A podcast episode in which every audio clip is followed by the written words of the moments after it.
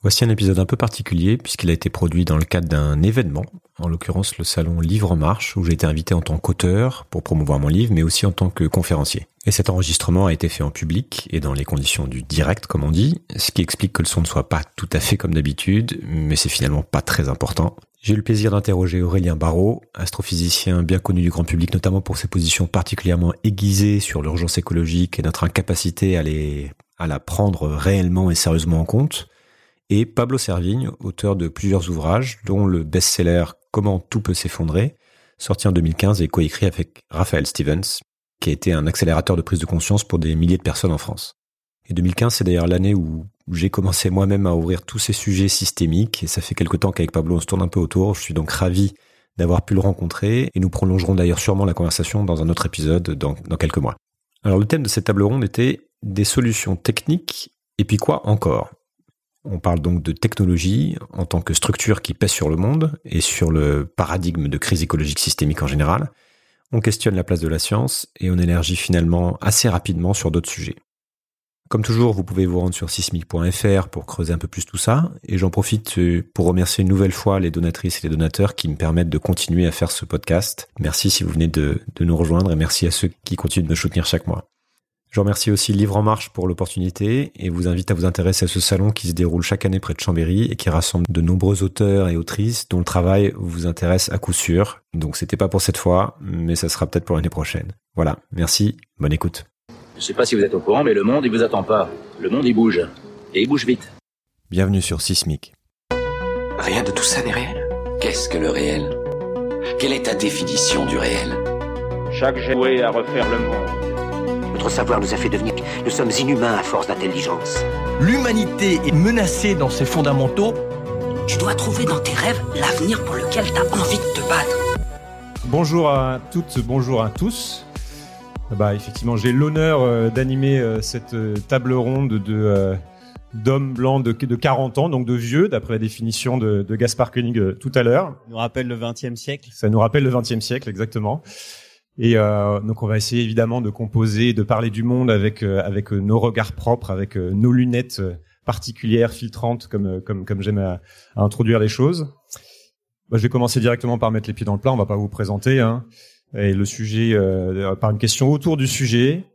Le technosolutionnisme est-il une solution raisonnable? Bonjour, merci. Et bonjour Pablo. C'est toujours un plaisir de discuter avec toi. Bonjour. Tu sais, euh, j'entends de plus en plus parler de technosolutionnisme comme solution aux crises actuelles. Qu'en penses-tu? Bonjour Aurélien. Eh bien, le plaisir est partagé. À vrai dire, je suis assez sceptique. Le technosolutionnisme, cette idée que la technologie seule pourrait nous sortir de la crise écologique, c'est ça, non? C'est exact, Pablo. C'est l'idée que nous pourrions, par exemple, aspirer le CO2 de l'atmosphère ou encore développer de nouvelles formes d'énergie qui remplaceraient les énergies fossiles, vois-tu? Oui, bien, bien sûr, la technologie a un rôle à jouer, on est d'accord. Mais je pense qu'il est quand même dangereux de la considérer comme une panacée. Et cela nous évite surtout de faire face à la véritable origine de la crise, notre mode de vie, notre système économique, notre rapport à la nature. Ces choses que nous ne pouvons pas simplement réparer avec des nouvelles solutions techniques. Je suis tout à fait d'accord, Pablo. Le technosolutionnisme peut finalement n'être qu'une nouvelle forme de déni. C'est une manière de croire que nous pouvons continuer notre mode de vie actuel sans avoir à faire face aux conséquences. Mais la réalité, c'est que notre planète a des limites et que nous ne pouvons pas, Pablo, les dépasser indéfiniment. Et c'est précisément là où réside le danger.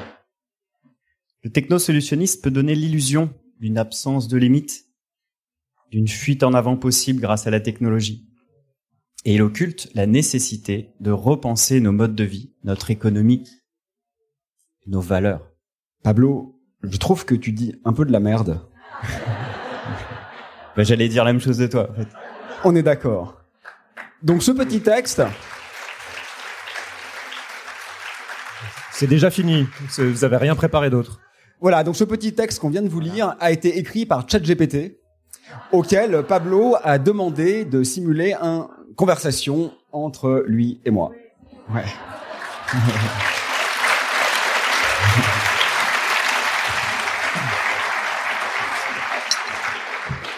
Donc, on, on, a fait ce petit gag pour euh, suggérer, enfin, en ce qui me concerne en tout cas, Pablo et, Julien diront ce qu'ils en pensent. En ce qui me concerne, c'était pour suggérer un petit peu que c'est non seulement insipide, mais c'est même euh, un peu grave en réalité. Parce que le problème de ces euh, agents conversationnels et de tout l'environnement d'intelligence artificielle qui se trouve autour, qui, se dit en passant d'ailleurs, n'a absolument rien d'intelligent, c'est précisément une, une violation du socle du langage. Parce que le langage, ce qui le définit, c'est sa référentialité. Vous voyez, les mots, d'une part, ils ont une référence au réel. Il y a un verbe. Référence au réel. ChatGPT n'a pas de concept de réalité, de vérité. Donc, pas de référence au réel. Le deuxième socle du langage, c'est la référence au locuteur ou à la locutrice. C'est-à-dire que quand je dis un mot, j'engage une chaîne symbolique. C'est-à-dire que vous savez un peu qui je suis ou pas, vous voyez un peu qui je suis ou pas, et à partir de là, vous construisez un rhizome de signification. Ce que, bien évidemment, ne peut pas avoir un algorithme. Donc c'est une double violation de l'idiome. Et ce qui est encore plus grave, à mon sens, c'est que vous comprenez bien que euh, ces gadgets fonctionnent par interpolation entre le déjà créé et le déjà produit. C'est-à-dire que quand une IA vous produit une image de chat, en réalité, elle est simplement en train de trouver une sorte de juste milieu entre deux réelles images de chat. Et ça, c'est non seulement artistiquement inintéressant, mièvre, pauvre, désuet, mais en plus, c'est axiologiquement terrible, parce que ça signifie que vous tuez d'avance toute possibilité de pensée disruptive ou révolutionnaire, à mon avis.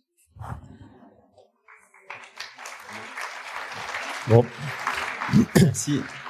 Bah, faut que je fasse une petite introduction, je crois, parce que j'aurais bien passé une heure à vous regarder en match, en match de tennis comme ça.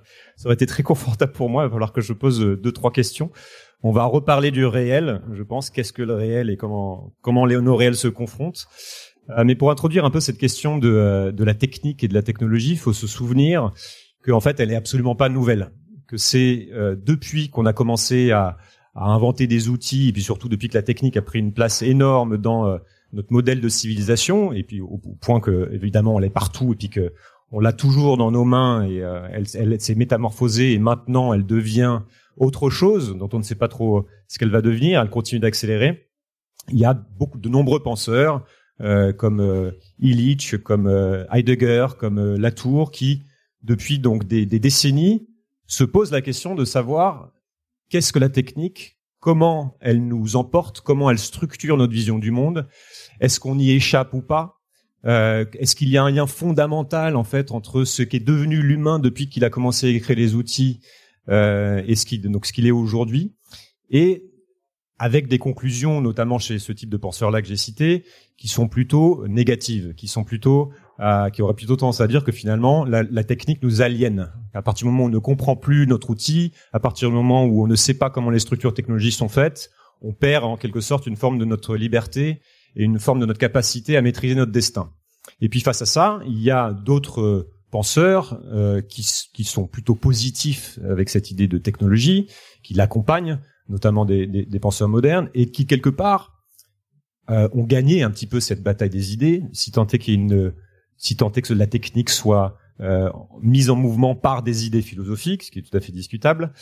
Mais finalement, on est là-dedans. On est dans un monde où aujourd'hui, la technique est complètement omniprésente. La technique doit être, euh, en tout cas, épensée par rapport à cette euh, problématique de euh, de problèmes, de planétaires, c'est-à-dire que le premier réflexe, ça va être d'essayer de rajouter une couche de technique pour résoudre ces problèmes. Donc c'est une question qui est, qui est, fondamentalement essentielle. Et donc on va parler un petit peu de tout ça, et puis de, de l'essayer de la dépasser. On va pas parler que de, que de technique et d'intelligence artificielle, etc. Avec des questions fondamentales qui est comment est-ce qu'elle nous emporte et pourquoi?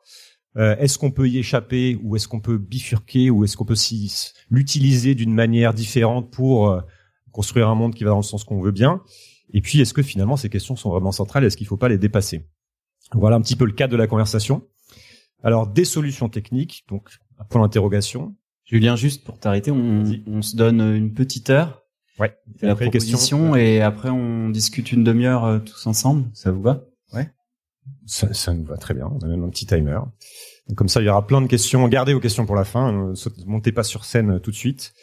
Donc comment alors bah, des solutions techniques pour l'interrogation. Donc on voit qu'il y a déjà aussi un parti pris puisque et, et, et, et encore en fait ça il y a déjà on sait qu'on va pas faire euh, qu'on va faire une critique de la technique évidemment mais comment est-ce que vous comprenez vous cette question? Comment est-ce que vous la cadrez?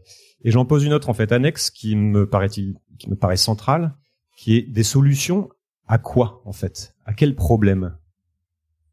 Qui veut commencer. Je peux commencer. Ouais, moi je, bah, je voulais juste rebondir sur le, le chat GPT parce qu'il y a quelque chose d'assez fascinant là-dedans quand c'est sorti, euh, c'est en train de sortir. Ça révolutionne nos modes de vie, nos modes de création, le métier de de, l'art, de l'écrivain, etc. Donc quelque chose à la fois repoussant et fascinant.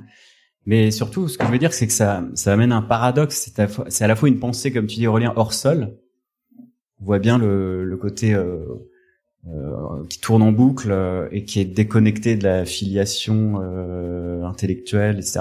Je peux pas citer, mais en même temps hors sol, mais totalement euh, dans le sol parce que ces machines sont faites de métal, de cuivre, de d'électricité, ont besoin d'une méga machine techno-industrielle énorme qui puise dans les ressources de la terre. Donc il y a quelque chose de paradoxal et euh, une bonne manière, une bonne image, je trouve, de, de décrire ça, c'est ce que Alain Damasio, le romancier, euh, appelle le technococon.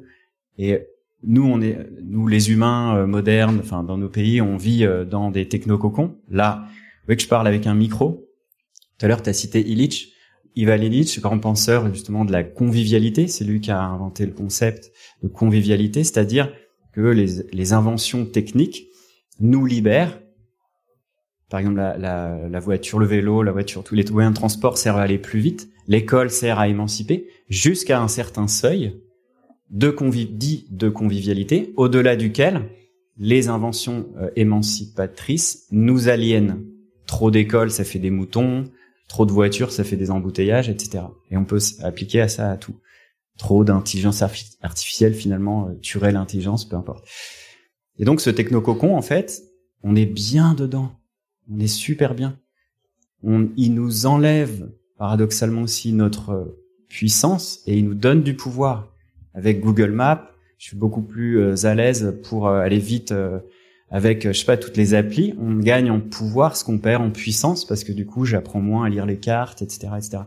Et finalement, on, on arrive à un technococon de plus en plus puissant qui nous dépasse, nous en tant qu'humains, petit, faible, euh, organique, mortel. Et on a cette honte prométhéenne de, euh, finalement, on, a, on crée des, immensités euh, techniques qui nous fascinent. Et, et cette honte prométhéenne, alors là j'invoque aussi, je convoque, je sais pas comment on dit, Günther Anders, qui a été cité ce matin. Merci Camille, un philosophe des catastrophes que j'ai découvert il y a pas longtemps Günther Anders, c'est délicieux de le lire, tellement il est pessimiste. C'est lui. Mais merci, il me rend optimiste parce que à côté de lui, je suis vraiment le plus optimiste de tous. Et c'est un, une pépite, c'est des joyaux. Quoi. Et il dit en fait, nous, le problème, nous, notre problème, c'est que nous n'avons pas assez peur. Il a étudié euh, l'Holocauste, l'apocalypse nucléaire, et euh, il a une conversation avec le fils d'Eichmann et avec euh, le, pilote de l'Enola Gay qui a balancé la bombe sur Hiroshima. Et euh, il nous dit nous n'avons pas assez peur, mais je reviens au, au, au mythe prométhéen, c'est qu'il a inventé ce concept de décalage prométhéen. Et ça, c'est très intéressant. C'est un, un, outil conceptuel qui peut nous servir vraiment à, à penser notre époque. C'est-à-dire que euh, le grand problème, selon Anders, ce décalage c'est le décalage prométhéen, c'est-à-dire qu'on a conçu un système technique tellement mais beau, fascinant, puissant, énorme, en fait, qui nous dépasse en tant qu'humain, c'est-à-dire que nous, on est tout petit à côté, tout petit spirituellement, émotionnellement, physiquement, et ce décalage-là, il est dangereux. Il fait que un homme qui va embrasser sa femme le matin ou ses enfants et aller à l'église et tout, comme le pilote de l'Enola Gay au-dessus d'Hiroshima, il appuie sur un bouton et six secondes après, il y a 200 000 morts. Je sais exactement les chiffres. Et c'est impossible de ressentir ce que ça nous fait 200 000 morts. Déjà, un proche meurt, c'est horrible. Deux, deux personnes de votre famille meurent, c'est absolument abominable. Dix personnes, un tsunami, c'est en fait on commence, ça nous dépasse. Et donc c'est le fait que la technique nous dépasse, c'est ça l'horreur. C'est le fait que ça amène de la banalité, ça amène des techniciens, des gens déconnectés, dissociés. Je suis un peu long, mais en fait, je, suis complètement en roue libre là. Mais à un moment, je vais m'arrêter. On a le temps. Je vais m'arrêter. Et donc moi, il y a une image qui me marque, c'est Wally. Vous avez, vous avez le dessin animé, je crois que c'est Pixar, je crois. Oui.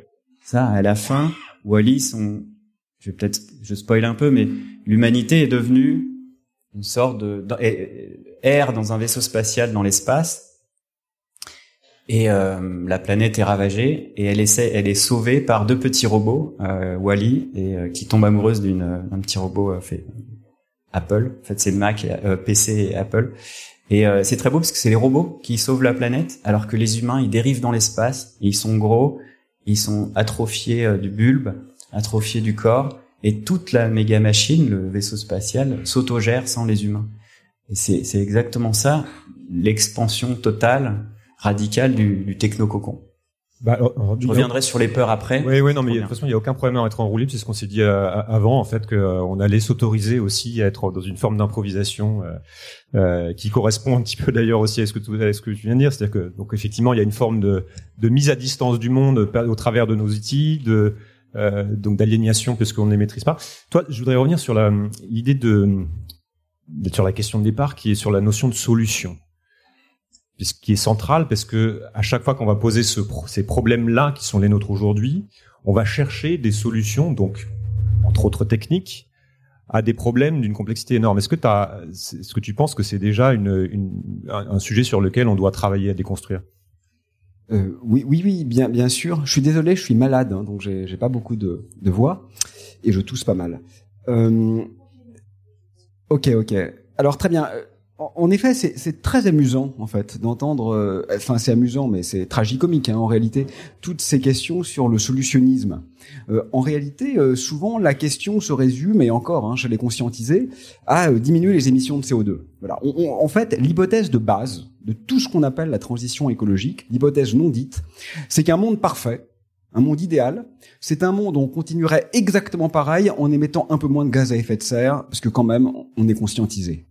Et, et, en fait, ça c'est presque. Alors moi aussi, je suis, euh, je, je, suis plutôt côté Gunther Anders, hein, c'est-à-dire je suis plutôt côté ultra pessimiste sur ce qui va nous arriver. Mais ça, c'est le seul truc sympa que je vais dire aujourd'hui, peut-être même euh, ce mois-ci d'ailleurs, c'est que en, en réalité, euh, on pourrait gagner sur tous les tableaux en même temps. C'est-à-dire que si on prend juste le temps de réfléchir trois secondes, on se rend compte que ce sont essentiellement les mêmes mécanismes qui sont à l'origine de la chute de la vie sur Terre, dont le réchauffement climatique n'est qu'un petit aspect. Hein. J'insiste que dans le niveau catastrophique de diminution des populations animales actuellement, et même d'ailleurs de diminution de l'espérance de vie humaine, le réchauffement climatique ne joue jusqu'alors essentiellement aucun rôle. Hein. Donc on n'émettrait pas un gramme de CO2, on serait quand même à l'aube de la sixième extinction massive. Donc c'est très étrange d'un point de vue rationnel, factuel cette surfocalisation sur le climat. Mais donc, disais-je, ce qui est assez amusant, c'est que si on dézoome un peu et qu'on regarde globalement l'affaissement de la vie sur Terre, ce qui n'est pas exactement un détail, on se rend compte donc que les causes sont quasiment les mêmes que l'affaissement du sens, du bonheur, euh, de la créativité et de ce que Pablo appelait très justement la puissance d'être. Si vous voulez, prenons l'exemple de l'intelligence artificielle. La, la question sincère, c'est au-delà du gadget. Est-ce que nous souhaitons parce que, voilà, faut être bien clair. L'intelligence artificielle, et peut-être mon ami Romain Couillet d'ailleurs est dans la salle, il a écrit ça très bien, a des externalités négatives catastrophiques euh, en termes de néocolonialisme, en termes de dévastation des espaces naturels, euh, en termes de perte de lien avec les non-humains, en termes d'émissions de gaz à effet de serre, en termes d'extraction de matières premières, en termes de, de, dévastation des réserves naturelles, essentiellement des pays d'Afrique dans lesquels on enterre toutes les saloperies qui sont les externalités secondaires de ces choses-là. Tout ça est parfaitement exact, il faut le dénoncer. Mais on pourrait peut-être aussi se poser une question un peu plus fondamentale, à savoir quand bien même toutes ces externalités seraient miraculeusement effacées, je vous le dis tout de suite, c'est pas possible, hein, mais c'est une expérience de pensée. Quand bien même nous pourrions le faire, est-ce que nous souhaiterions vivre dans un monde où nous aurions des publicités ciblées, choisies pour décupler nos addictions, où nos polices d'assurance seraient calculées par des algorithmes objectivant le fait que si votre papa a eu un cancer, bah, vous paierez beaucoup plus cher parce que votre probabilité objective de crever tôt est légèrement plus élevée. Dans un monde où nos amants et nos amis seront choisis par des machines, dans un monde finalement où il n'y a plus d'excursion, d'inouï, d'errance, d'inattendu, de bifurcation, euh, de faille, bref, de ce qui fait même la définition de l'existence. Hein, existence, ça veut dire extraction. Exister, ça veut dire, par définition, ne pas suivre le flux inertiel. L'intelligence artificielle, par essence, par construction, quelle que soit la puissance des processeurs, est inertielle. Et donc, ce que je veux simplement dire, qui est extrêmement simple, hein, presque trivial, euh, c'est que en réalité, on n'a même pas besoin de regarder à quel point cette saloperie est en train de, euh, flinguer euh, la planète, euh, les pauvres gens dans les pays du Sud et les animaux. Il suffit de voir que c'est de toute façon insouhaitable pour nous.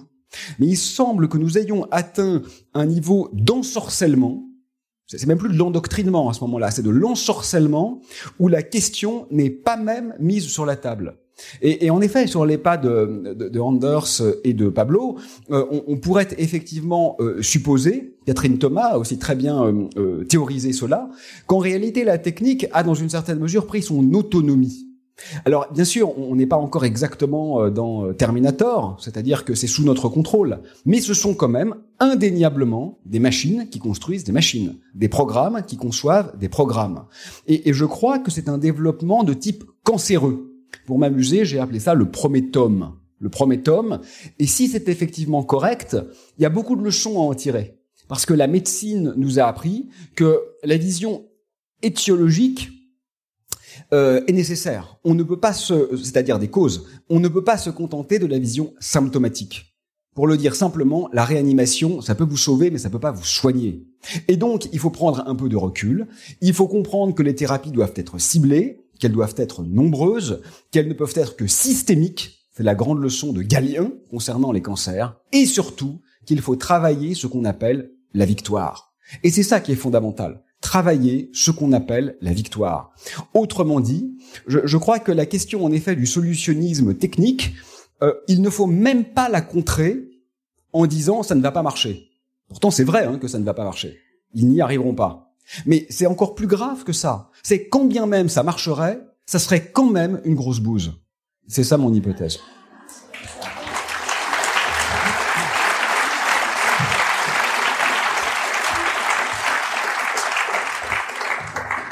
Alors, tu mis le doigt sur euh, quelque chose moi qui me frappe, qui est que quand on parle en fait de cette question de, de solution, en creux derrière, on parle souvent du climat. C'est euh, une manière qu'on a, et d'ailleurs quand on parle d'écologie, on l'a remarqué souvent, on, on, le ramène à la question climatique, et le mot même crise climatique a remplacé presque crise écologique, euh, même y compris dans les, dans les, dans les milieux écolos. Et, et ce qui est intéressant aussi de noter pourquoi ça arrive, c'est parce que finalement, c'est une manière de simplifier un sujet hyper complexe pour pouvoir y répondre. Parfois, mais a une, expression qui est assez rigolote qu'on entend parfois, c'est que finalement, s'il n'y a pas de solution, il n'y a pas de problème. Et donc, on aime bien d'abord essayer de, de, se dire qu'il y a une solution, et après, on va, on va cadrer le problème parce qu'on a trouvé une solution qui pourrait répondre. Donc, typiquement, la crise climatique, on dit que c'est associé à une crise énergétique. On a virtuellement une solution euh, technique qui va nous pouvoir nous permettre de faire cette transition, encore discutable, mais voilà, ça, ça permet de réduire le, la complexité du, des choses.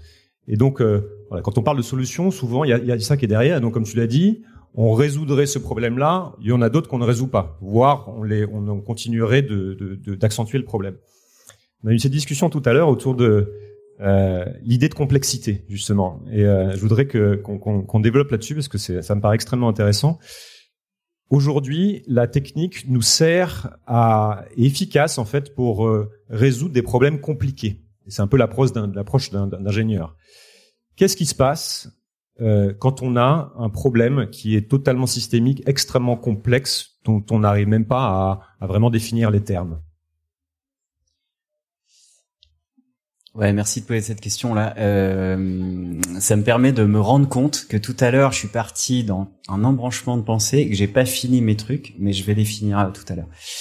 Ça tombe bien, vous aviez raté complexe. le début. Donc, euh, complexe, ça veut dire tisser. Ça veut dire qu'il y a complexus, qui est tissé ensemble. Et en fait, une différence très facile pour euh, comprendre, euh, enfin, pour comprendre la différence très facilement entre un système compliqué et un système complexe. Prenons un moteur. Un moteur, c'est hyper compliqué. Euh, vous pouvez pas, il marche pas, il est en panne, et vous, vous comprenez rien. Donc vous appelez un ingénieur, il va vous démonter le, le moteur, les pièces, il va le remonter, il va trouver une solution. Problème, solution, ingénieur, ça marche. C'est compliqué, mais ça marche. Ok? Si euh, vous prenez euh, Madame par exemple, vous démontez Madame là, tous les organes. Désolé, c'est pas contre vous, et c'est pour la pédagogie, vous comprenez? Et vous remontez Madame, vous appelez un biologiste, ça va pas marcher. Madame est un système complexe. On n'est plus dans l'ordre de problème-solution. Et même les experts, ça marche pas. Pourquoi? Parce que la vie, comme dit Aurélien, c'est un phénomène émergent. C'est-à-dire qu'on, c'est pas parce qu'on comprend euh, le foie, euh, les os, les yeux, le cœur, le poumon, et chaque neurone qu'on peut comprendre la pensée et qu'on va on va pouvoir prédire le comportement ou le caractère de Madame. C'est pareil pour une forêt. Quand elle brûle, c'est un système complexe la forêt. Quand elle s'effondre ou elle brûle, on peut refaire une forêt, mais c'est pas la même. C'est pas comme le moteur, c'est un système complexe. Et ça, c'est fondamental parce que ça nous montre qu'on n'a pas assez de mots en fait. Problème, solution, ça marche pas. Je par par exemple la mort.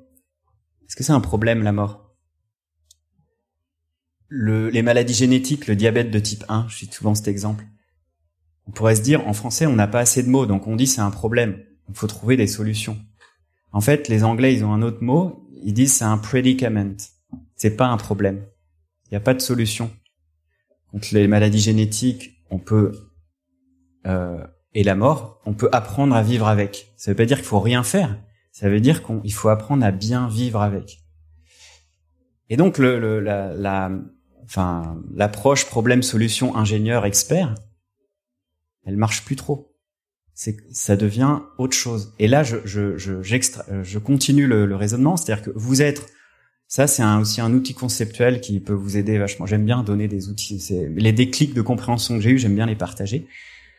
Là, euh, ce que j'ai compris, c'est que quand, vous êtes au laboratoire, vous avez un physicien, il contrôle tout, et c'est vraiment, euh, enfin, c'est ce que fait euh, Aurélien. Donc, on contrôle tout.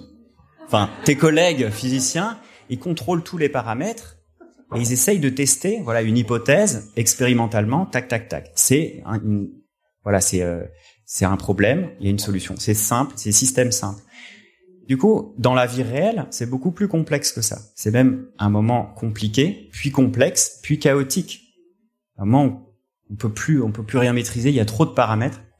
Et en fait, quand on augmente la complexité d'un système et quand on augmente les enjeux, par exemple l'enjeu d'une petite expérience euh, au laboratoire versus l'enjeu du changement climatique, le dérèglement climatique, ça implique tellement de monde, tellement de, morts potentielles, tellement de d'acteurs que enjeu énorme, complexité énorme, on sort du domaine de la science expérimentale classique ou de la, de la science euh, problème-solution.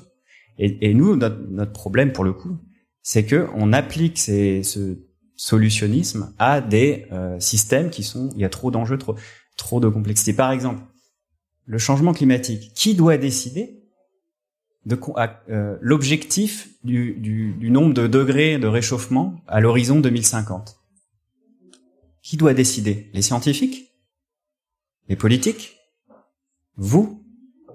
Vous pouvez pas demander. À, vous voyez l'absurdité de demander à des techniciens ou des scientifiques de dire bah, quelle, quelle est la solution? Non, ça implique tout le monde. Donc ça implique des solutions forcément, enfin des, des chemins forcément politiques et même plus que politiques, éthiques, spirituels on sort du cadre de la stricte science. Donc, il y a, c'est cette ouverture qui m'intéresse, c'est-à-dire que la, technique amène un système politique avec elle.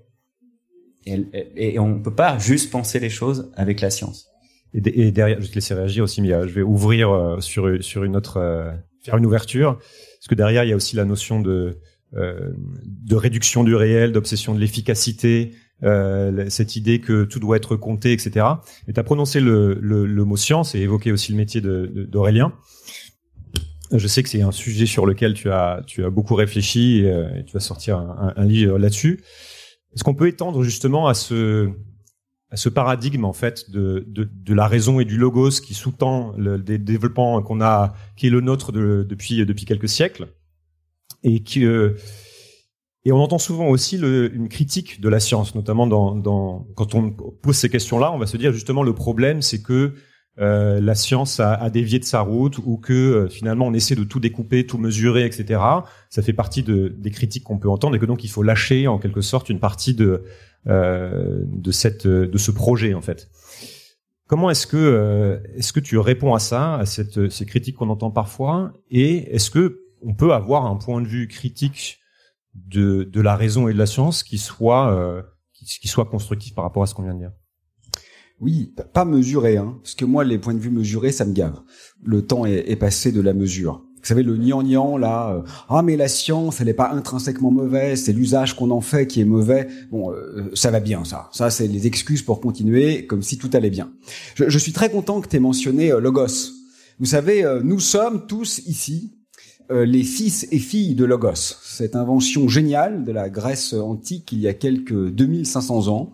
C'est un concept extraordinaire qui est à la fois un principe de commencement et de commandement. C'est à la fois le langage et la rationalité. Et je crois que Logos, c'est à la fois le joyau et le fléau de l'Occident. Le joyau parce que tout ce qui fonctionne ici, les, caméras, euh, les micros, euh, les télés, dont on pourrait se passer, d'ailleurs j'ai toujours pas compris pourquoi il y avait deux grandes télés avec rien dessus, mais bon, c'est un détail. Euh, tout ça est fils et fille. Non, non, mais la critique est aisée. En vrai, peut-être qu'il y a d'autres orateurs qui utilisent des, des slides et donc euh, voilà, c'est facile de se moquer. Je, je, je veux pas le faire. Mais sérieusement, tout ce qui fonctionne ici est effectivement fils et fille de Logos et on est assez souvent content que ça fonctionne et je suis content que mes enfants aient bénéficié d'IRM et de scanners quand ils étaient blessés. Très bien. Mais en contrepoint de cette victoire étincelante, Logos, c'est aussi notre fléau.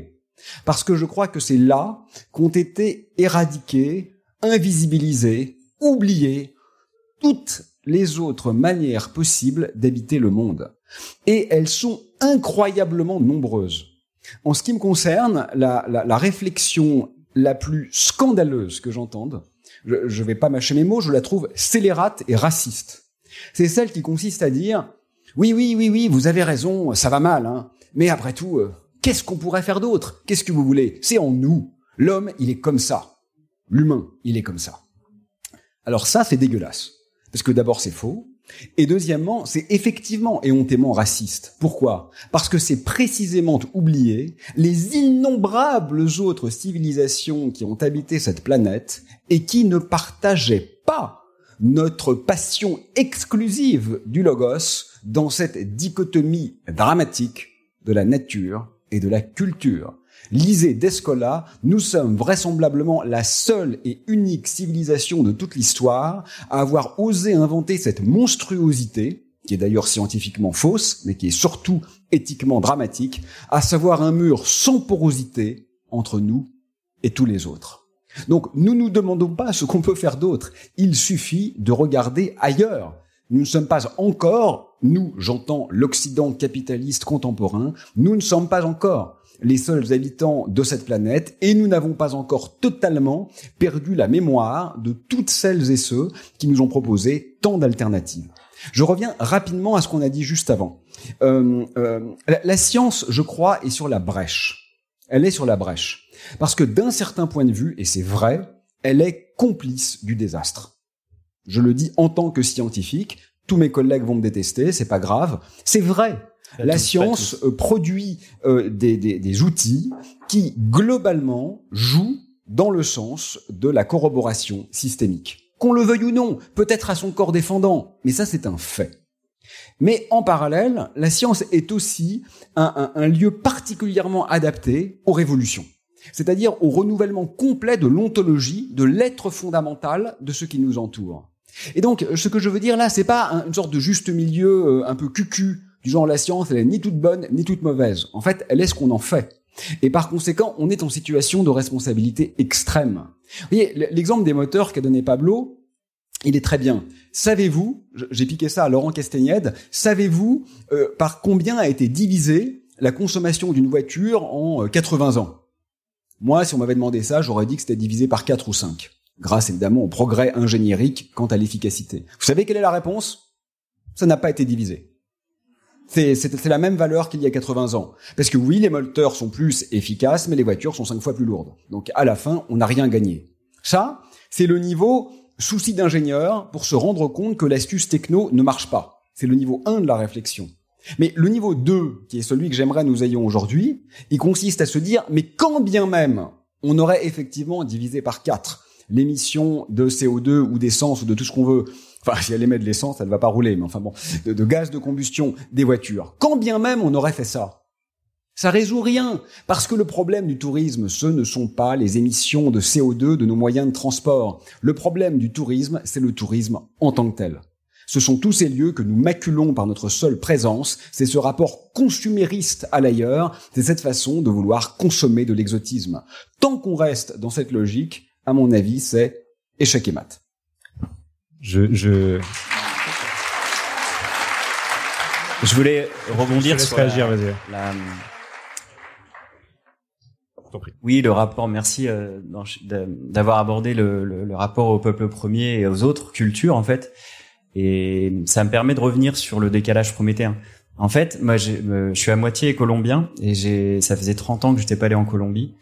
J'y suis retourné euh, cette année, justement avec cette question de à des peuples premiers. Comment on fait nous qui sommes perdus? Je dis nous, euh, le moderne blanc occidental et je m'inclus complètement là-dedans.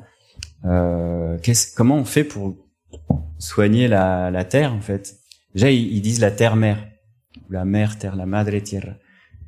Et en fait ils disent vous les petits frères, ce qu'ils nous appellent les petits frères, les hermanitos, euh, vous avez, vous, on vous attend en fait, ils nous attendent, on n'a rien compris, donc il, a rien compris, il fait des conneries. Vous, votre problème, c'est que vous êtes dénombrilés. Ils ont cette belle expression, vous avez perdu le lien à la mer. Et on attend que vous vous renombriliez. C'est beau.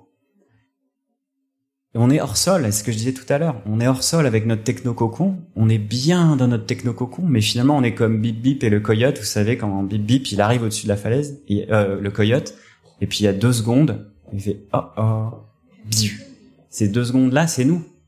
On est bien dans un technococon, on ne sent pas la souffrance du monde, on la ressent plus, on pourrait, mais en fait on est déconnecté à cause de notre technococon qui nous maintient hors sol et qui bouffe le sol en plus. Et donc c'est ça, euh, se renombriler, c'est retrouver le sensible, c'est retrouver la poésie. Mais comment on fait? Oh, Comment on enlève notre carapace? On est tout faible, nous les blancs, pour survivre dans la forêt, pour... Euh, donc c'est dur d'enlever le technococon. Elle est là la lutte, elle est là la, créativité. Comment on fait ensemble pour se défaire de cette armure euh, hyper toxique? Et étant nous-mêmes désensibilisés, c'est ça que j'aime bien aussi, et ça me permet de revenir à la peur. Tout à l'heure, je dit que je reviendrai sur la peur. On pourra pas tout dire aujourd'hui, il faut vraiment faire le deuil. J'ai plein de trucs à dire, mais voilà, c'est pas grave. Les ingénieurs, le décalage prométhéen, je reviens à ça comment on peut fabriquer un humain, pour le coup souvent un homme, qui tue 200 000 personnes en quelques secondes? En le désensibilisant. Comment on fabrique un militaire? En fait, c'est notre notre le patriarcat, c'est quoi? C'est l'héritage de la fabrique des soldats. La fabrique comment on fabrique un soldat? On prend les petits garçons, pas les petites filles. Enfin maintenant ça change, mais et quand ils arrivent à l'adolescence, on les empêche de ressentir, d'avoir accès à leur intériorité on leur, on, leur permet juste de, d'exprimer de, la colère, et encore s'ils la confondent avec la violence. Ce qui n'a rien à voir. Et donc, arrivées adultes, les femmes, elles sont été élevées dans le, bah, euh, le soin, la fragilité, la douceur, les émotions, tout ce que vous voulez. Donc, elles ont une agilité à aller dans leur intériorité. Elles comprennent ce que c'est que le lien, l'amour, tout ça. L'homme, il a aucune idée Enfin, moi, je suis homme scientifique.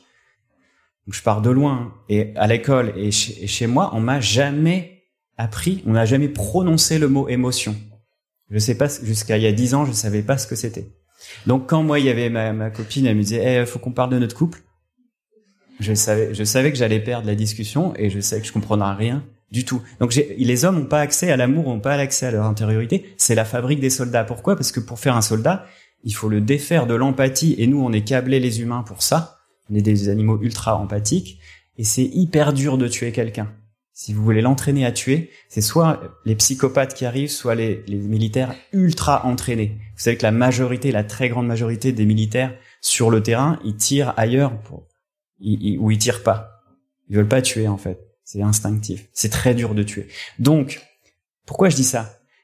Parce que les ingénieurs, le décalage prométhéen, pour moi, les ingénieurs, les, les fabricants, les constructeurs de la méga machine, pour reprendre les termes de Lewis Mumford, dans la filiation euh, Illich, Schumacher, Core, tous les, les critiques de la technique, Mumford, il parle de la méga machine, ce technococon. Pour fabriquer un missile, une centrale nucléaire, une bombe atomique, mais il faut être complètement dissocié de son corps. On peut pas ressentir les choses, on peut pas être nombrilé au monde, à la terre-mère, et fabriquer ça, c'est pas possible. Il faut faire des soldats. Les soldats de la méga machine, c'est des ingénieurs. Je dis ça, je me permets, je suis ingénieur aussi, et je pars de loin. Et donc, euh, euh, on a cette absurdité que les ingénieurs, des gens dissociés, c'est-à-dire qu'on plus accès. Moi, je suis polytraumatisé, je me permets aussi parler comme ça parce que j'ai fait depuis deux ans une thérapie sur les peurs et j'ai appris beaucoup de choses sur mon corps. J'ai appris que j'étais totalement dissocié. Et peut-être c'est pour ça que j'ai parlé de collapsologie et que ça fait dix ans, 15 ans que je me coltine des, des, des publications scientifiques abominables parce que je, je, sentais moins les choses. Maintenant, je sens et c'est hyper dur. Un peu plus, en tout cas. Et donc, euh, euh, j'ai perdu aussi. Les ingénieurs font ce technococon, fabriquent en étant dissociés. Mais du coup, on se retrouve avec un environnement avec plein de centrales nucléaires, plein de missiles, plein de, militaires au pouvoir, des, gens qui ont le bouton atomique. Et comment on vit bien là-dedans? L'éco-anxiété, elle est complètement normale. C'est même ridicule de ressentir l'éco-anxiété. On n'a pas assez peur, dit Chris, euh, Günther Anders. Si vous êtes vraiment connecté à vous-même, à la vie, à la terre-mère, c'est hyper dur. Et donc, on a besoin de se dissocier pour bien vivre dans notre monde. C'est comme ça qu'il se, perpétue le technococon. Alors, je, je, vais réagir à ça. Au... Vous pouvez applaudir, bien sûr.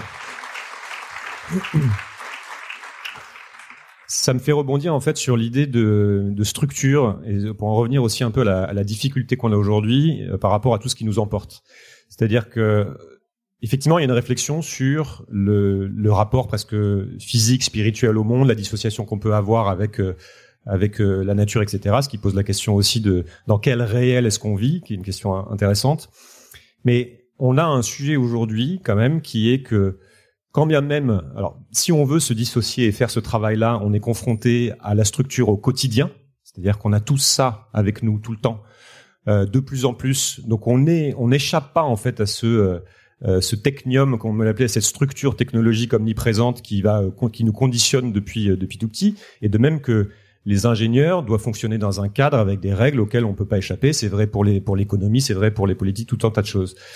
Mais ça pose la question de euh, une fois qu'on a dit ça, une fois c'est-à-dire qu'une fois qu'on a fait la critique de, euh, de, de de ce qui nous emportait et du fait que ça ne pouvait pas y avoir de solution à un problème aussi complexe en continuant à faire de la même manière, comment on comment qu'est-ce qu'on fait de ça en fait? Comment est-ce qu'on peut euh, Est-ce qu'il est possible de faire dévier cette trajectoire? Est-ce qu'on est condamné à faire euh, des réponses type plan Marshall, comme ça a été annoncé, un plan Marshall pour l'écologie avec une rhétorique guerrière, avec euh, tout un tas de métaphores guerrières qui comparent souvent notre notre cause à ce qui nous est arrivé à la Seconde Guerre mondiale, une logique de résistance, etc. Alors que c'est un sujet encore plus complexe.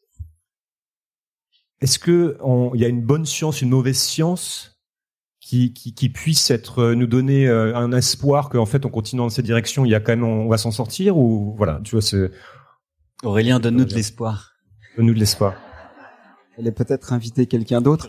Euh, j'ai littéralement failli euh, pleurer. J'ai trouvé ça mais hyper émouvant ce que tu as dit sur les soldats qui tirent à côté. Je savais pas. Et, euh, et je trouve ça incroyable. Et rien que pour ça on a bien fait de venir. Enfin moi je trouve que savoir ça ça voilà ça, ça valait le coup d'être là. Merci. Euh, voilà. Ceci étant dit, alors je je sais pas comment. Séparer le bon grain de l'ivraie, c'est-à-dire la bonne science de la mauvaise science.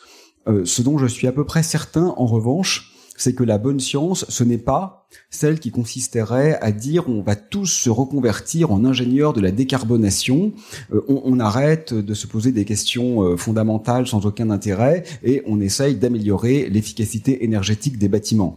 Ça, je suis absolument certain que ce n'est pas ce qu'il faut faire je, je, je n'ai pas naturellement de, de critères magiques euh, et fiables, mais il me semble qu'il existe quand même un régulateur euh, pas trop inepte et qui est assez facile en réalité à, à mettre en place, qui marche pour la science, qui marche pour l'ingénierie, qui marche pour la technologie, et qui consiste en fait à se demander non pas, surtout pas, quel est le bilan carbone de mon invention?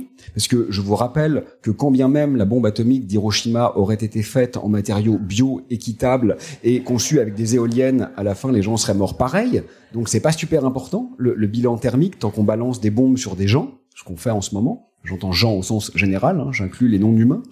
Donc c'est pas ça, c'est pas ça qu'il faut faire, ça c'est sûr. Donc qu'est-ce qu'il faut faire? Moi, il me semble qu'on pourrait se poser une question toute simple. Euh, ce que je suis en train de produire, de créer, de proposer, de travailler, a-t-il plutôt tendance à corroborer l'ordre établi ou a-t-il plutôt tendance à proposer un peu d'ailleurs? Une voie d'extraction, quelle qu'elle soit, qui pourrait être pire d'ailleurs que le monde actuel, ça c'est vrai. Mais la seule certitude, c'est que continuer tel que nous le faisons n'a aucun sens et je le dis bien, pas seulement aucun sens parce que le climat se réchauffe et que les animaux meurent et que bientôt les humains, même dans les pays riches, vont commencer à mourir, mais même aucun sens parce que ça ne nous rend pas heureux. Parce que, comme le dit Jean Covici, on a chacun mille esclaves énergétiques et néanmoins on travaille de plus en plus. Mais c'est débile. L'intérêt d'avoir des esclaves, c'est d'arrêter de bosser. Nous, on a des esclaves et on bosse de plus en plus. Ça n'a absolument aucun sens. Et donc, voilà, moi je crois que qu'on fasse de la science ou autre chose en fait, quoi qu'on fasse, est-ce qu'on se dit quand même, si je réussis mon truc, j'aurais un peu amélioré les valeurs des variables et j'aurais permis à un système d'être un peu plus efficace, auquel cas je crois que, avec un peu de recul, on joue à contre. On joue pour la fin du monde. Ou est-ce qu'au contraire, on peut pas en être sûr d'avance, hein, mais où est-ce que j'ai une chance que ce que je fais aujourd'hui soit plutôt dans le sens d'une rupture, d'une révolution, euh, d'une saccade, d'un blocage, et, ce blocage, bien sûr, peut rebondir sur un nouveau saut. Et je trouve que ce régulateur, il n'est pas infaillible, mais il nous dit quelque chose de ce verrou euh, nous, nous, pourrions, euh, nous pourrions regarder. Et, et, en fait, euh, pour euh, commenter sur ce que disait Pablo, c'est vrai que c'est incroyable, quoi, de se dire que on a réussi à transformer un être humain qui est probablement par ailleurs euh, très sympathique, d'ailleurs, qui était sans doute un bon père de famille, à appuyer sur un bouton et, et, et à tuer 100 000 personnes. Mais je voulais juste quand même aussi nous rappeler en parallèle de ça que même si nous ne sommes pas les pilotes de Enola Gay, euh, nous tous, quand même, dans cette pièce, les Occidentaux contemporains, euh, nous participons à la civilisation la plus violente de toute l'histoire et que cette violence, mais bien sûr Pablo le, le sait, hein, c'est pas à lui que je dis ça, mais c'est à nous. Euh, cette violence ne, ne, ne s'incarne pas seulement dans les guerres, voilà. Et, et je pense qu'il faut absolument quand même qu'on comprenne que en réalité notre nonchalance parce que la plupart d'entre nous ici euh, n'a jamais été en prison, euh, n'a jamais cassé la gueule à personne, n'a encore moins euh, sorti euh, un flingue, et néanmoins, notre nonchalance est une ultra-violence. Aucune civilisation dans l'histoire n'a été aussi meurtrière quant à la biosphère que la nôtre aujourd'hui, ici, en Occident, dans les pays riches. Ce qui d'ailleurs pourrait amener, je, je, je cite mon, mon, amoureux, enfin moi je l'aime, mais lui il sait pas que je l'aime, c'est Jean Genet, le, le poète, euh, il est mort, hein, euh, mais même s'il n'était pas mort, je pense qu'il s'en foutrait royalement. Et, et donc Jean Genet euh, euh disait qu'il fallait distinguer la violence de la brutalité. Euh, euh, la, la, violence, c'est une arme en fait euh, extrêmement légitime hein, en réalité. La, la brutalité, c'est autre chose. La, la brutalité, c'est la machine vraiment de, de, de corroboration et d'écrasement systémique. Et donc la question de savoir s'il faut utiliser, user de violence contre la brutalité, je n'ai pas de réponse. Mais ce n'est absolument pas une question inepte. Ce n'est pas une, une, une question euh, fondamentalement euh, incorrecte à mon avis. D'ailleurs, tu as parlé du nucléaire c'est le sujet qui fâche. Moi, j'aime bien en parler parce que comme je suis ni politique euh, ni Instagrammeur, je j'ai aucun problème à me fâcher avec les gens. Euh, et, et, donc, euh, ça, ça me dérange pas de me faire des ennemis. Le, le nucléaire, c'est le truc. Vous savez, le nucléaire, c'est comme le voile, on se fait forcément des ennemis, quoi. Oui, le voile, c'est bizarre hein, quand même. Là, c'est la fin du monde, mais vraiment, ce qui a paniqué nos politiques à la rentrée, c'est que des jeunes filles portent des robes traditionnelles Touareg. C'est vrai que c'était vraiment le gros problème de ce temps, quoi. Bon. Alors, sur le nucléaire, moi je voudrais juste dire un truc, c'est, vous m'avez pas posé la question, mais tant pis, hein. je, si tu m'avais posé la question, qu'est-ce que, tu nucléaire que tu penses du Merci nucléaire beaucoup de m'avoir posé cette question et j'aimerais y répondre, je m'en fous. Voilà. C'est vraiment la réponse que je voudrais donner parce que on peut diaboliser le nucléaire pour de très bonnes raisons.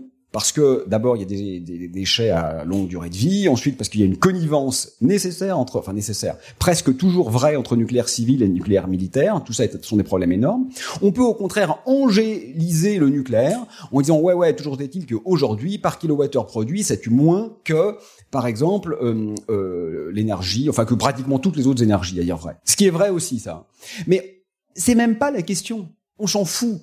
Aujourd'hui, on utilise l'énergie pour transformer cette planète en déchets. On utilise l'énergie pour raser les forêts et faire des parkings de supermarchés. On utilise l'énergie pour niquer les fonds marins. Qu'est-ce qu'on s'en fout en fait que l'énergie vienne d'une centrale nucléaire, d'une éolienne ou du fioul? Ça ne change pas grand-chose. Donc ne cherchons pas d'énergie propre.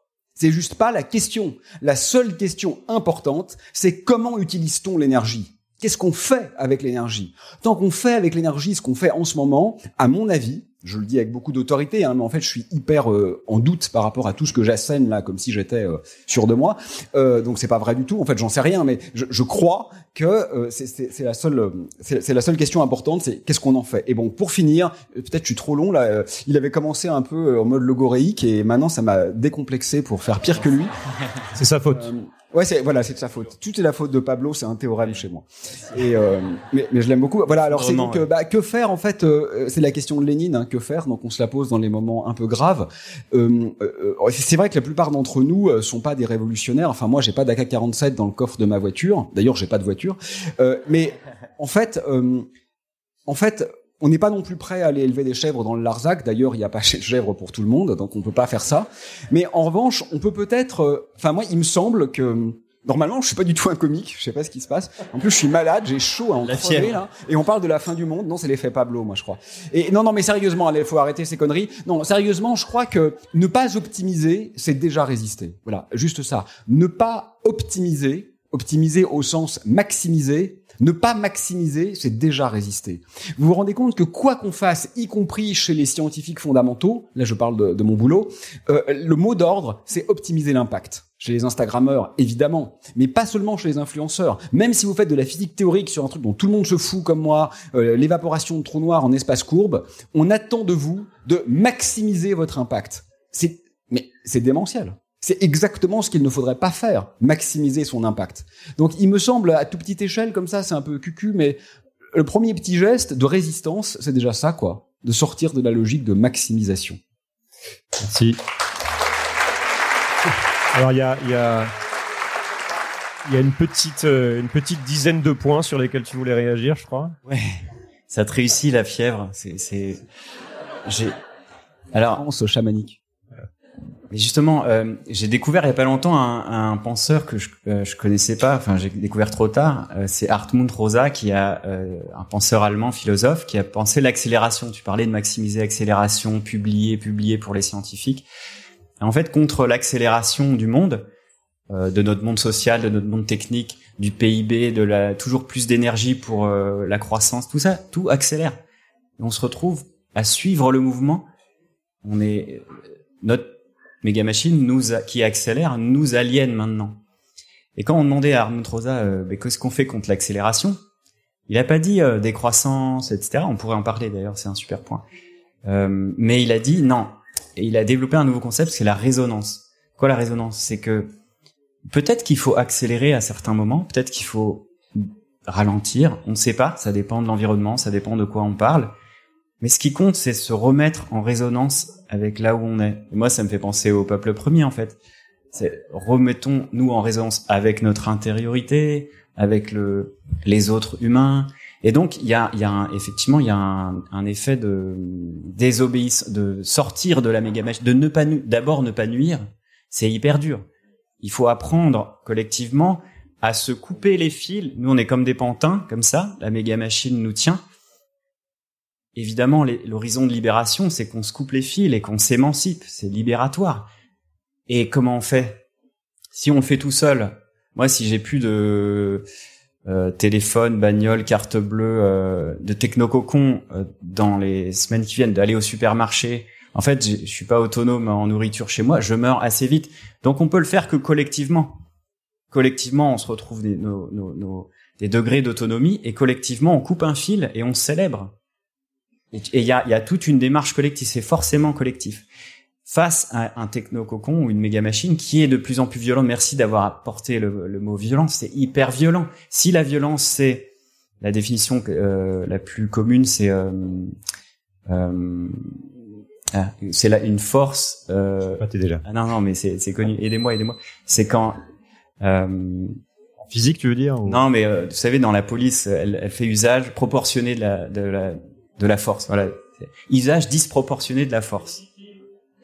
Ouais, on est dans le proportion pour l'instant. Légitime, c'est encore autre chose, mais pourquoi pas? Parce que là, c'est justement dans la désobéissance civile, la résistance, il y a de la légitimité. Mais là, juste disproportionné. On, a besoin de, de, force, mais quand c'est disproportionné, bah ça devient violent. On n'est plus euh, en phase, on n'est plus en résonance justement.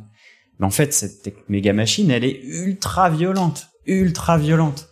On, doit être, encore une fois, dissocié pour euh, pour vivre avec. Je termine pour. Euh, il y avait un autre truc. Ah oui, c'est Illich. J'avais ouvert une parenthèse avec Illich tout à l'heure avec le micro. Et euh, le micro, vous savez qu'Ivan Illich, donc il est mort en 2002. Un, euh, une des dernières apparitions, c'était à Paris à l'UNESCO. Il a lancé le. Ce colloque a lancé le mouvement de la décroissance.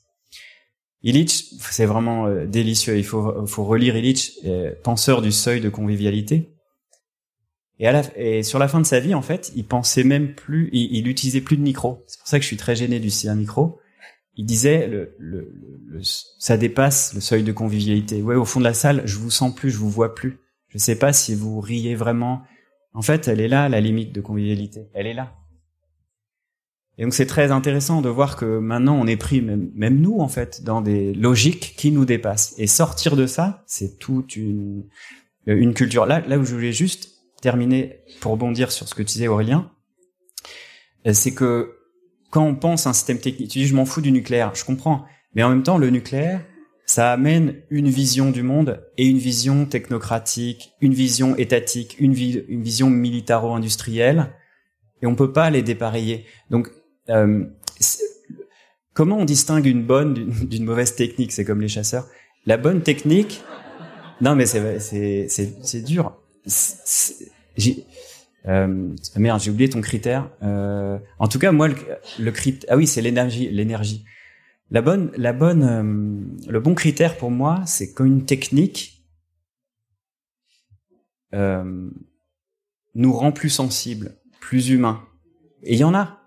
Plus, euh, plus de liens sociaux, et pas euh, et pas une technique qui déploie euh, qui qui oblige à avoir un état central militarisé où on doit aller euh, exploiter des des mines d'uranium où, où on sait pas quoi faire des déchets. Enfin tout ça c'est plus humain. On n'a plus le contrôle. C'est antidémocratique l'énergie nucléaire c'est le nucléaire mais il y en a d'autres hein. les éoliennes énormes qui font 60 mètres d'eau mais comment on pourra les réparer en collectif citoyen autogéré démocratique?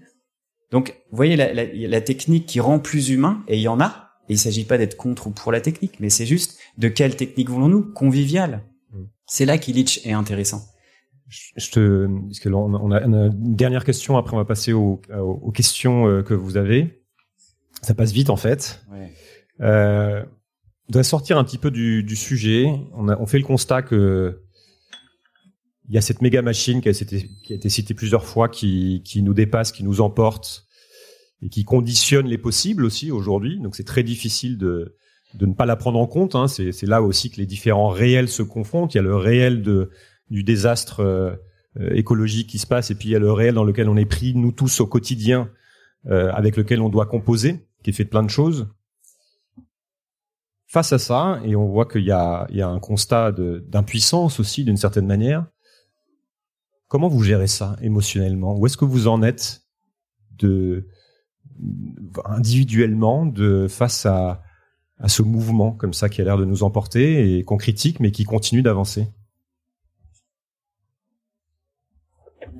Je suis désolé, moi je réponds pas à ça. Tu peux. Moi, j'ai ouais, c'est bah c'est j'ai un peu répondu à ça, mais hum, c'est hyper dur.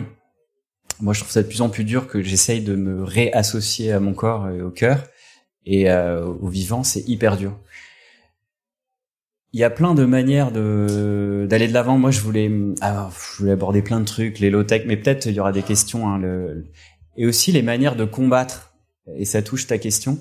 Comment on combat la méga machine? Comment Et il y a eu il y a eu toute une tradition de lutte anti euh, euh, technique. Par exemple, les ludites, des collectifs. Euh, quand il y a eu les métiers à tisser, ben, tous les euh, les artisans du textile enfin pas tous, mais certains se sont regroupés et ont fait de l'action directe, sont allés casser les machines.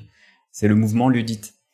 Il y a eu une répression immense, évidemment, contre euh, contre eux, puisque le capitalisme euh, naissant dans l'Angleterre victorienne, dans le, voilà ce 19e siècle euh, industriel, bah, il menaçait, il menaçait ce progrès. Il menaçait aussi l'accaparement. Et, et, et, la méga machine, c'est ce mélange de, de prédation et d'accumulation c'est ce, cette convergence entre le mouvement euh, commercial, ben Christophe Colomb, c'est ça, c'est le commerce lié au, au, militaire, à l'État, à la religion. C'est ça, la, méga machine, elle a 500 ans. C'est hyper profond en nous. Mais les ludites, quand on lit les textes ludites, c'est assez beau. Ils cassaient les machines, mais ils cassaient pas pour casser, ils cassaient pour maintenir le lien social. C'était des luttes sociales, familiales. Comme, comment on maintient euh, en Afrique aussi, euh, on arrive avec le développement des OGM, le Roundup, euh, le tracteur. Le tracteur a démonté, défoncé l'agriculture vivrière parce qu'il était tenu par les femmes. Et là, le tracteur arrive, c'est tenu par l'homme. Et la femme n'a plus rien à faire. Et ça, ça c'est un système technique qui démantèle tout. Et donc moi, ma question, c'est comment on démantèle Comment on est ludite aujourd'hui? Comment on démantèle la méga machine? Et du coup, ça revient à ce que tu disais aussi, Aurélien. Je pense qu'on a, j'arrive pas à m'en foutre. C'est pour ça qu'émotionnellement, c'est très difficile. J'arrive pas à ne pas m'impliquer. J'ai envie, j'ai des enfants et j'ai envie de prendre soin euh, du monde, c'est-à-dire qu'il y a des centrales nucléaires, par exemple, il y a des missiles qui sont construits, tout ça est là. Comment on fait au moins pour les démanteler si pas pour les abandonner? Est-ce qu'on arrivera à les démanteler? C'est même pas sûr. Mais comment on maintient ça, les déchets nucléaires? Comment, si on n'arrive pas à les traiter Parce que c'est toujours une promesse hein, de, de, ce hamster qui. Comment on arrive? Donc il faut quand même des ingénieurs. Il faudra des gens dissociés. Il faudra que des gens se sacrifient, un peu comme les liquidateurs à Tchernobyl. Il faudra que des ingénieurs se maintiennent en dissociation euh, et, que nos perchés dans la tête, euh, voilà, sans, sans émotion, pour pouvoir au moins maintenir l'habitabilité de la Terre et que le technococon euh, mourant et c'est un espoir qui, qui se dément, qui se désagrège, puisse ne pas être trop toxique pour les générations suivantes, pour la forêt à venir, pour les jeunes pousses. Donc on a une vraie question aujourd'hui qui naît et elle naît dans le débat public. Je sais pas si vous avez remarqué, c'est la question du démantèlement. Démantèlement philosophique, ingénieur. Comment on démantèle ces trucs horribles Donc il y a plein de pistes Comment on éludite Aujourd'hui, il faut être très furtif parce que la violence de l'État, la violence de la méga machine, la violence de la technique, si vous vous opposez à elle, oh, mais on est on est on est défoncé direct. Comment on fait? Comment on éludite aujourd'hui? Bah, Ça pose, ça, va être la dernière question. Ça pose la question de de, de l'agir ou du non agir. On peut la prendre différemment, mais que tout le monde se pose quand on écoute quelque chose comme ça, c'est ok, je, je, je fais quoi? Donc il euh, n'y a pas de réponse universelle, j'imagine. Mais toi, quelle est ta réponse au moins pour toi-même? Oui, c'est euh, le génie tragique du système que nous avons élaboré, c'est qu'il parvient à tout ingérer et que finalement presque toutes les postures déconstructrices l'enrichissent. Euh, imaginez même quelque chose de très radical, donc quelqu'un qui aurait des velléités euh, terroriste euh, qui se dit je vais vraiment faire sauter une installation industrielle avec une bombe. En fait, il crée de la croissance. Il va y avoir un pic d'activité dans la presse le lendemain, on va vendre dix fois plus de journaux, il y aura dix fois plus de connexions à tous les sites des revues locales, il va falloir faire venir des maçons pour tout reconstruire, les cliniques privées vont être saturées parce qu'il y aura des blessés, vous allez créer énormément de croissance. Donc là, vous vous dites, il y, a quand même un problème. Non pas bien sûr que j'engage à poser des bombes, mais même la preuve, ça joue à contre en réalité. Presque tout joue à contre. Euh, je, je, déteste parler de moi, c'est pour ça que j'ai pas répondu à ta question d'avant, mais là je vais quand même faire une exception. Euh, je, je, vais sortir dans quelques jours un petit livre qui s'appelle l'hypothèse K euh, sur euh, le rôle que la science peut jouer par rapport à la catastrophe écologique et quelque chose d'aussi anodin, futile, sans importance, sans importance que la sortie d'un petit livre parmi je sais pas de combien de milliers d'autres le blanc le même jour. C'est très compliqué de pas maximiser, convaincre l'éditeur que vous ne souhaitez pas en vendre le plus possible. Oui, vous voudriez bien euh, en vendre un peu parce que vous croyez que ce que vous dites n'est pas totalement inepte. Donc vous aimeriez bien que ce message ait sa chance, mais que vous ne souhaitez pas maximiser les, les, ventes. C'est très dur à entendre. Il est sympa l'éditeur, mais c'est dur à entendre. Après, euh, vous dites, euh, bah oui, mais ne serait-ce que pour qu'on en vende quelques-uns, faut aller en parler. Alors vous dites, bah d'accord, bah une ou deux interviews, mais, mais pas plus. Mais c'est inaudible. Il faudrait en faire le, maximum possible. En faire juste un petit peu, c'est inaudible. Et puis alors, quand vous donnez une interview, pour ne pas avoir votre tête en double page quadri, euh, c'est renégociation avec le journal. Euh, parce qu'on croit qu'on vous fait une fleur, en fait, en vous affichant en gros. Parce que vous êtes bankable. Parce que c'est forcément amélioratif de devenir connu parce que vous améliorez votre impact. Et là, vous voyez que quand bien même votre message serait j'espère que c'est le cas du mien, plutôt amélioratif, plutôt un peu révolutionnaire, plutôt un peu transgressif, en réalité, on attend de vous de le mettre en œuvre d'une manière qui ne peut que corroborer l'organisation systémique dans laquelle vous vous trouvez. Et je n'ai pas de meilleure réponse que de dire qu'aujourd'hui, le seul geste, à mon avis, alors là peut-être on n'est pas tout à fait d'accord, mais je pense que tu as plus réfléchi que, plus réfléchi que moi à ça comme à tout le reste, donc j'ai sans doute tort, mais à mon avis, c'est encore plus le, retrait est encore plus efficace que le démantèlement. C'est-à-dire faire en sorte que les attentes systémiques, qu'elles soient capitalistes, prédatrices, policières, tout ce qu'on veut, ne puissent plus avoir de prise sur nous. Je pense que c'est encore plus fort que de développer des carapaces ou de ou de ou de, détruire euh, la machine productiviste. N'en avoir plus besoin en fait. N'en avoir plus besoin. C'est une très belle idée qui a été développée par Denetem Tuambona dans un livre merveilleux qui s'appelle La sagesse des lianes, qui est inspiré des cosmogonies de, de la Caraïbe dans laquelle il montre qu'en fait, la résistance par rapport au colonialisme esclavagiste a généralement pris la forme de fuites qui sont devenues des fugues, c'est-à-dire créer de l'oblique. Non pas, ils, pouvaient pas en fait s'évader les esclaves. Un ou deux pouvaient le faire, mais ils pouvaient pas collectivement le faire. Ils pouvaient pas vaincre les colons. Et ce qu'ils ont essayé de faire, c'est qu'en fait, les attentes des colons finissent par ne quasiment plus avoir de prise sur eux. Je sais pas si c'est généralisable, mais il me semble que c'est ce qu'on peut moins faire de, ce qu'on peut faire de, de moins mauvais. Voilà. Très beau, ouais. 30 secondes. Après, on Ouais, c'est très beau. Je, je, réagis 30 secondes en, mode point de suspension pour ouvrir la parole parce que à des chamans en Colombie, euh, euh, il y a des mouvements de résistance entre les. Enfin, il y a, y a plein de cultures et de peuples indiens différents et il y en a qui résistent et d'autres qui résistent pas. Et donc, euh, d'autres certains prennent des armes contre l'accaparement des terres, l'extractivisme et tout, et d'autres fuient. Et ils sont totalement non violents et ils, fuient. Et quand on leur demande, je leur demandais pourquoi vous résistez pas, parce que la résistance ici, c'est un imaginaire très positif, très euh, voilà. En fait, ils disent si on si on se met à résister, on perd le lien, on se dénombrille. Ça veut dire que quand on doit euh, faire la guerre parce qu'on nous attaque, euh, et les, les Indiens euh, en Amérique du Nord, ils, ils se sont armés, certains euh, oui, certains non. Ben il y a un sacrifice de certains, ils coupent le lien, ils vont se battre, mais il y a vraiment l'enjeu de revenir au lien après. Entrer en résistance, c'est se couper, et c'est entrer en clivage, etc. Et c'est devenir hors sol et aller vers la violence et tout. Donc il y a vraiment cet enjeu-là, et, et c'est totalement ouvert en point de suspension parce que je sais pas où j'en suis par rapport à ça. Est-ce qu'il faut résister? Comment? Toutes ces questions, elles s'ouvrent, elles sont immenses, elles nous dépassent parce que comme le redisait Günther Anders, nous sommes trop petits. J'ai On va on va finir là-dessus, prendre des questions, mais euh, je veux boucler avec euh, ça m'évoque euh, quelque chose que j'évoque à la fin de mon bouquin d'ailleurs, qui est la Bhagavad Gita. Donc les, on, fait revenir aussi les vieilles sagesses sur agis sans te préoccuper du résultat de ton action, c'est une piste. Et l'autre, c'est celui qui sait voir l'inaction dans l'action et l'action dans l'inaction. Celui-là est sage entre les hommes. C'est pour ouvrir sur euh, sur cette thématique et on prend vos questions. Merci beaucoup.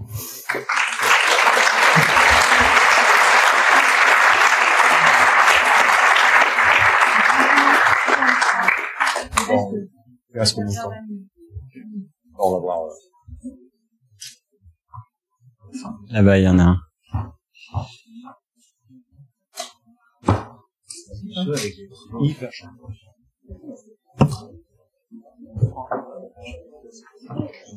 Merci messieurs. J'ai une question euh, au panel. Euh, Est-ce qu'on pourrait imaginer un jour avoir euh, une éthique de la technique? Philippe Biwix parle de techno-discernement, d'usage et de mésusage. Et quand euh, des machines sont élaborées, sont conçues, eh bien qu'on puisse avoir un peu comme on a maintenant une éthique euh, juridique sur les affaires, une éthique de l'utilisation de la machine avec des citoyens qui peuvent dire ben, cette machine-là, on va l'utiliser comme ci et comme ça, mais certainement pas comme ça. Ouais, bonne idée. Enfin, j'ai rien à dire là-dessus. Je trouve que c'est une bonne idée. Et si, et si vous fa- si vous faites ça, bon courage. Je veux bien un peu aider, mais pff, En même temps, les comités éthiques et les chartes de bonne conduite, euh, généralement, ça change pas grand-chose. Moi, je proposais un terme contre les ceux qui nous accusent d'être éco-anxieux. Vous pouvez répondre, mais vous, vous êtes éco-dissocié. Voilà. Éco-dissocié. Ceux qui n'ont pas peur sont éco-dissociés. Euh, ben, merci beaucoup. Euh, je vais être euh, un peu volontairement provocateur. On a beaucoup parlé d'Ivan Illich. Dans la convivialité, il mentionnait que la, le secteur le moins convivial aujourd'hui, c'est celui de l'accès au savoir et euh, la production et, la diffusion de savoir. Et donc en particulier que la science, au sens euh, institutionnel, donc l'université, euh, les scientifiques, s'approprient l'accès au savoir de sorte que la masse, donc nous tous et toutes, n'y avons plus accès. Et en fait, d'une certaine manière, la situation dans laquelle on est aujourd'hui, on, on se sent incapable de, l'affronter parce que euh, les connaissances appartiennent aux scientifiques. Elles sont dans les tours d'ivoire, elles sont chez les sachants. Le technosolutionnisme, c'est pas nous, euh, enfin c'est pas toi et moi, c'est enfin c'est juste les scientifiques. Est-ce que le premier mouvement, le premier déraillement, pour reprendre les termes d'Aurélien, est-ce que le premier déraillement, ça devrait pas être de, de, de défoncer l'université, quoi, de que tous les profs se barrent et que tout, et, et, et- qui demandent à tous les élèves aussi de sortir et, et de, de réaccéder à leur à leurs connaissances eux-mêmes, elles-mêmes, euh, à travers des voilà des organisations sociales de liens, de retrouve de, liens au savoir, de reprise des savoirs. Ça doit être le premier truc qu'on doit faire en tant que prof. Moi, moi, je suis prof. Donc, en tant que prof, j'ai envie de dire à tous mes élèves, mais euh, ne venez pas dans mon cours. Recréez vos savoirs et recréez votre monde parce que c'est ça la clé de tout, quoi. Et, et je pense qu'on est coincé. On, on, on, on aime vous entendre en fait, mais on ne se- on peut pas agir, je pense, parce qu'on n'a pas accès au savoir. On n'est pas légitime tant qu'on n'a pas un diplôme, tant qu'on n'a pas acheté cette marchandise, comme disait Illich aussi. Euh, et, et, et je pense qu'il manque ça. Et peut-être que là, le premier mouvement révolutionnaire, c'est peut-être celui justement de défoncer l'université. non seulement il est prof, mais il est prof dans la même fac que moi et il fait un cours avec moi. hein. Je tiens à le dire. Je suis chaud, moi je veux venir à ton cours. bah moi je suis sorti de la fac en 2008, donc euh, d'abord ne pas nuire, mais ça, ça va, ça fait 15 ans. Mais ouais, c'est une bonne euh, et ça me fait juste sur rebondir, c'est vous voyez les quand on augmente les enjeux et la complexité, on a des wicked problems disent les Anglais, des, des problèmes euh, inextricables comme le changement climatique. Et tu peux pas confier ça que à des experts, que aux sachants, que aux, aux techno spécialistes experts. C'est pas possible. Il faut que ça soit tout le monde s'en empare. Donc la verticalité, verticalité du savoir, elle est ultra toxique. Et c'est exactement pour ça que ça fait 15 ans que je fais l'éducation populaire pour dans, toucher tous les milieux. Enfin, c'est ça, horizontaliser les savoirs. Merci d'amener ça, quoi. Non, moi je, je, je réponds pas. hein. C'était une proposition. Je pense que je te remercie de l'avoir faite et moi je suis ravi que tu sois là, quoi. Et je, je, je sais pas si c'est tenable. On, on en reparlera tous les deux, mais en tout cas, euh, je te remercie d'exister.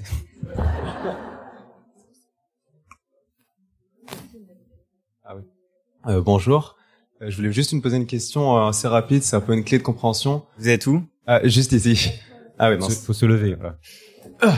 Vous avez terminé votre euh, votre discussion du coup en mettant un peu en en comparaison euh, entre guillemets euh, le fait de garder le lien et le fait de résister. Et du coup, je me disais dans le monde dans lequel on vit actuellement en Occident, est-ce que le fait de garder le lien, c'est pas aussi une certaine certaine façon, en fait, c'est une façon de résister aussi. hein Ouais, complètement. Mais là, c'est, je parlais de résister en contre une violence, tu vois, de s'organiser pour euh, l'autodéfense en fait, pour euh, défendre la vie. C'est qu'il y a trois manières d'agir. euh, Enfin, c'est en résumé. Soit on, dé- on défend la vie, soit on crée des alternatives, et soit on change de, conscience. Et le piège, c'est de dire soit. En fait, faut faire les trois. Et dans ce mouvement de défendre la vie, ben, à un moment, il, enfin, c'est hyper dur. Ça a été dit ce matin de pas prendre les armes, de pas, de pas, pas, euh, à un moment s'énerver. Et comment on s'énerve légitimement, merci monsieur, euh, sans euh, blesser euh, des humains, voilà, désobéissance civile. Il y a toute une une culture de la désobéissance civile qui est pas assez euh, déployée en France, en tout cas en France. Les milieux anglo-saxons, c'est un peu plus développé. Et donc, euh, ouais, c'est évidemment euh, ré- résister, c'est créer. Il y a plusieurs formes de résistance, mais là, je parlais de la confrontation vraiment qui peut mener facilement à de la violence. Ouais, et, et, et pour aller dans ce sens, tu vois, c'est vrai que le, le mot violence même, euh, il, il faut le travailler. C'est-à-dire que il y a beaucoup de mots aujourd'hui comme terrorisme, violence, etc., qui jouent comme des épouvantails. Mais en, en fait, euh, on, on doit se demander qu'est-ce qui est vraiment violent. Tu vois, tu prends une barre de fer, tu casses la vitre d'un McDo, c'est violent, tu peux aller en prison, tu peux avoir un casier judiciaire, etc. Et, et c'est vrai, quoi. T'as as détruit un objet, c'est indéniable. Mais en même temps, t'es un bon père de famille, t'emmènes tes gamins manger au McDo tous les soirs, ça c'est pas du tout violent, c'est parfaitement autorisé. Et en réalité, quand tu regardes ce que tu vas faire à leur corps, comment tu vas, tu vas, tu vas vraiment dérégler leur, leur système. J'allais y venir. Ce que tu fais aux animaux qui sont dans les Mac, dans les, dans les hamburgers, ce que tu fais aux employés des restaurants qui en général sont pas super bien traités, ce que tu fais au personnel de ménage, euh, puis ce que tu fais aussi en termes climatiques parce que ces animaux viennent souvent de très loin, etc. Tu, tu peux te demander en fait qu'est-ce qui est le plus violent? C'est de casser la vitre ou c'est d'emmener ses enfants manger là-bas? Et, et du coup, je pense vraiment qu'il faut qu'on travaille ça parce que c'est comme la question de la liberté. Tu vois, on peut tous se prendre par la main et se dire on aime la liberté. L'ennui, c'est que si notre liberté de jouir un peu du dernier gadget techno zinzin obère notre liberté de vivre, à la fin, la liberté globale n'a peut-être pas vraiment cru, quoi. Et, et, et il me semble que bon, ça c'est des banalités ce que je dis, pardon, mais mais c'est important les mots parce qu'on est en train de se les faire voler en fait. Tu vois, on, les perd les uns après les autres. Transition, par exemple, c'était plutôt pas mal, mais maintenant c'est plus possible. Si tu parles de transition écologique, euh, ça, ça, ça marche plus. Le mot est, est- mort. Donc il faut en permanence qu'on qu'on se réajuste à toute cette réappropriation euh, sémantique. Euh, Et pareil, éco-terrorisme, on voit bien qu'en réalité, c'est- le mot qui est violent, c'est pas le geste. Enfin, peut-être qu'il y a eu quelques gestes violents, euh, condamnables, qui ont été faits, c'est possible. Mais de façon globale et systémique, c'est le mot qui est violent, c'est- pas le geste. Et de façon beaucoup trop pompeuse et un peu ridicule, euh, j'avais appelé ça un jour euh, euh, l'activisme multifractal, ce qui était euh, un mot grotesque pour dire un truc hyper simple, qui est que je, crois aussi qu'à un moment, faut faire ce qu'on sait faire. C'est-à-dire que euh, euh, la lutte, elle doit être à tous les niveaux, en fait, absolument à tous les niveaux. Et, je pense que c'est aussi souhaitable de pas forcément s'engager là où on sait pas aller. Je, je me souviens qu'avec Romain, une fois, j'avais été à une, réunion et il y avait vraiment cette idée si vous le sentez pas, vous le faites pas. Et je trouve ça pas mal. Moi, par exemple, j'ai aucun problème à avoir des chefs d'entreprise en face de moi et leur dire vous êtes des terroristes. Messieurs, vous êtes des terroristes. Je peux faire ça, je, vibre pas du tout. En revanche, effectivement, euh, aller faire une action un peu musclée dans une usine totale, j'ai jamais fait. Je crois que ça me ferait flipper et je me sentirais pas bien en fait. Et donc, je crois qu'il y a un moment, il faut aussi faire ce qu'on sait faire, quoi. Voilà. Tant que ça crée de l'ailleurs. Tant que ça crée de l'ailleurs. Si on corrobore ce qui est déjà existant, je crois qu'on on joue à contre.